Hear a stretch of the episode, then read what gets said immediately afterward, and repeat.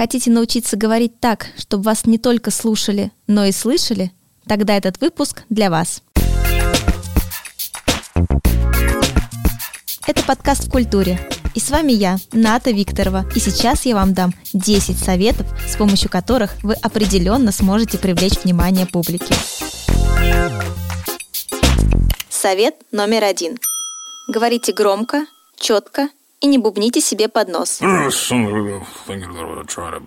Никто не любит напрягаться и прислушиваться, поэтому интерес к вашему спичу быстро потеряется.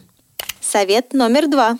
Держите среднюю скорость речи. Будь добры, помедленнее. Я записываю. Не стоит говорить слишком растянуто и монотонно, потому что это скучно. Слушатель теряет интерес, начинает зевать или вообще засыпает. Но и слишком быстро тоже говорить не надо. В таком случае ваши слушатели просто не успеют за ходом ваших мыслей и тоже быстро отключатся. К тому же, быстрая речь ведет к повышению тона голоса, а высокие голоса гораздо хуже воспринимаются, чем низкие. Это факт. Совет номер три. Выдерживайте паузы между предложениями. А что это вы здесь делаете? А? Дайте слушателю осознать сказанное, воспринять то, о чем вы говорите. С помощью пауз вы делаете акценты, заканчиваете мысль, а если во время паузы вы действительно по-настоящему о чем-то размышляете, то эти паузы уже становятся наполненными, и это прям отличный актерский навык. Совет номер четыре. Открывайте шире рот. Да, это кажется смешным, но поверьте, это очень важно. Чем шире вы открываете рот, тем четче ваша речь, и вы меньше будете проглатывать слова. Совет номер пять. Тренировка языка и губ.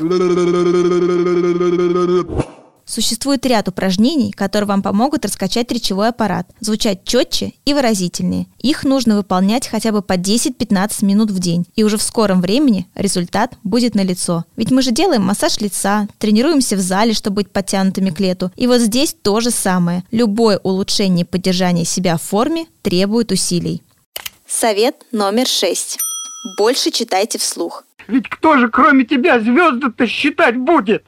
Читать можно все, что угодно. Классику, художественную литературу, глянцевые журналы, да хоть новости в Телеграме. Абсолютно все, что вам нравится. Можно даже по ролям. Даже лучше, чтобы уметь входить в различные образы, научиться интонировать, да и просто, чтобы было не так скучно. Я, кстати, в детстве обожала читать по ролям и приставала ко всем своим друзьям и знакомым с этим занятием. Но это уже другая история. В общем, с помощью чтения вслух вы не только улучшите свой речевой аппарат, дикцию и голос, но и бонусом получите много новой полезной информации. По-моему, прекрасно. Читать нужно хотя бы по 10-15 минут в день. Совет номер семь.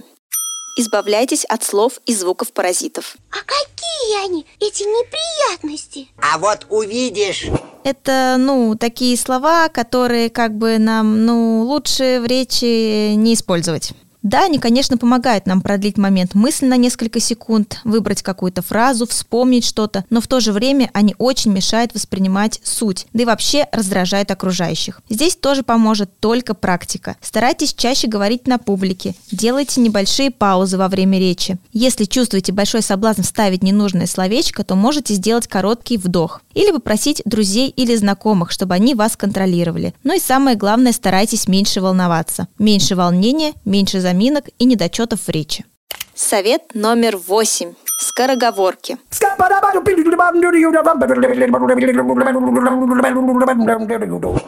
Да-да, именно всем известно «Ехал грека через реку», «Король орел», «Шла Саша по шоссе» и так далее. Это прям идеальная тренировка. Читайте сначала медленно, затем ускоряйте темп. И так, пока не осилите скороговорку быстро и целиком и без ошибок. Желательно делать это каждый день. Это поможет вам не запинаться при произношении сложных и длинных слов, да и просто это довольно весело. Особенно поначалу, когда вообще ничего не получается и язык жутко заплетается. Совет номер девять.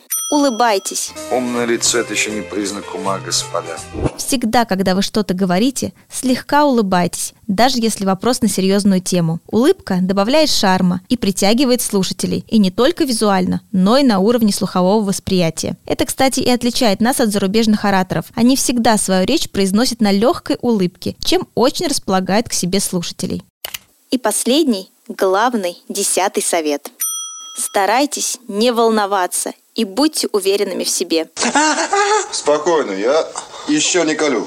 Из-за волнения мы начинаем говорить слишком тихо или наоборот громко, начинаем тараторить, забываем, о чем хотим сказать, сразу вступают в бой слова и звуки паразиты и вообще все возможные ошибки в речи. Так что волнение прочь, улыбка, уверенность в себе и вперед, покорять всех и вся. И главное помните, речевой аппарат надо тренировать так же регулярно, как мышцы пресса, иначе результата к лету не будет.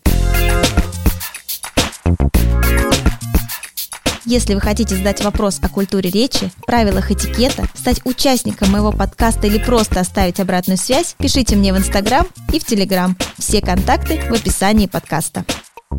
С вами была Ната Викторова, ваш обаятельный проводник в мир грамотности и этикета. Всем успехов!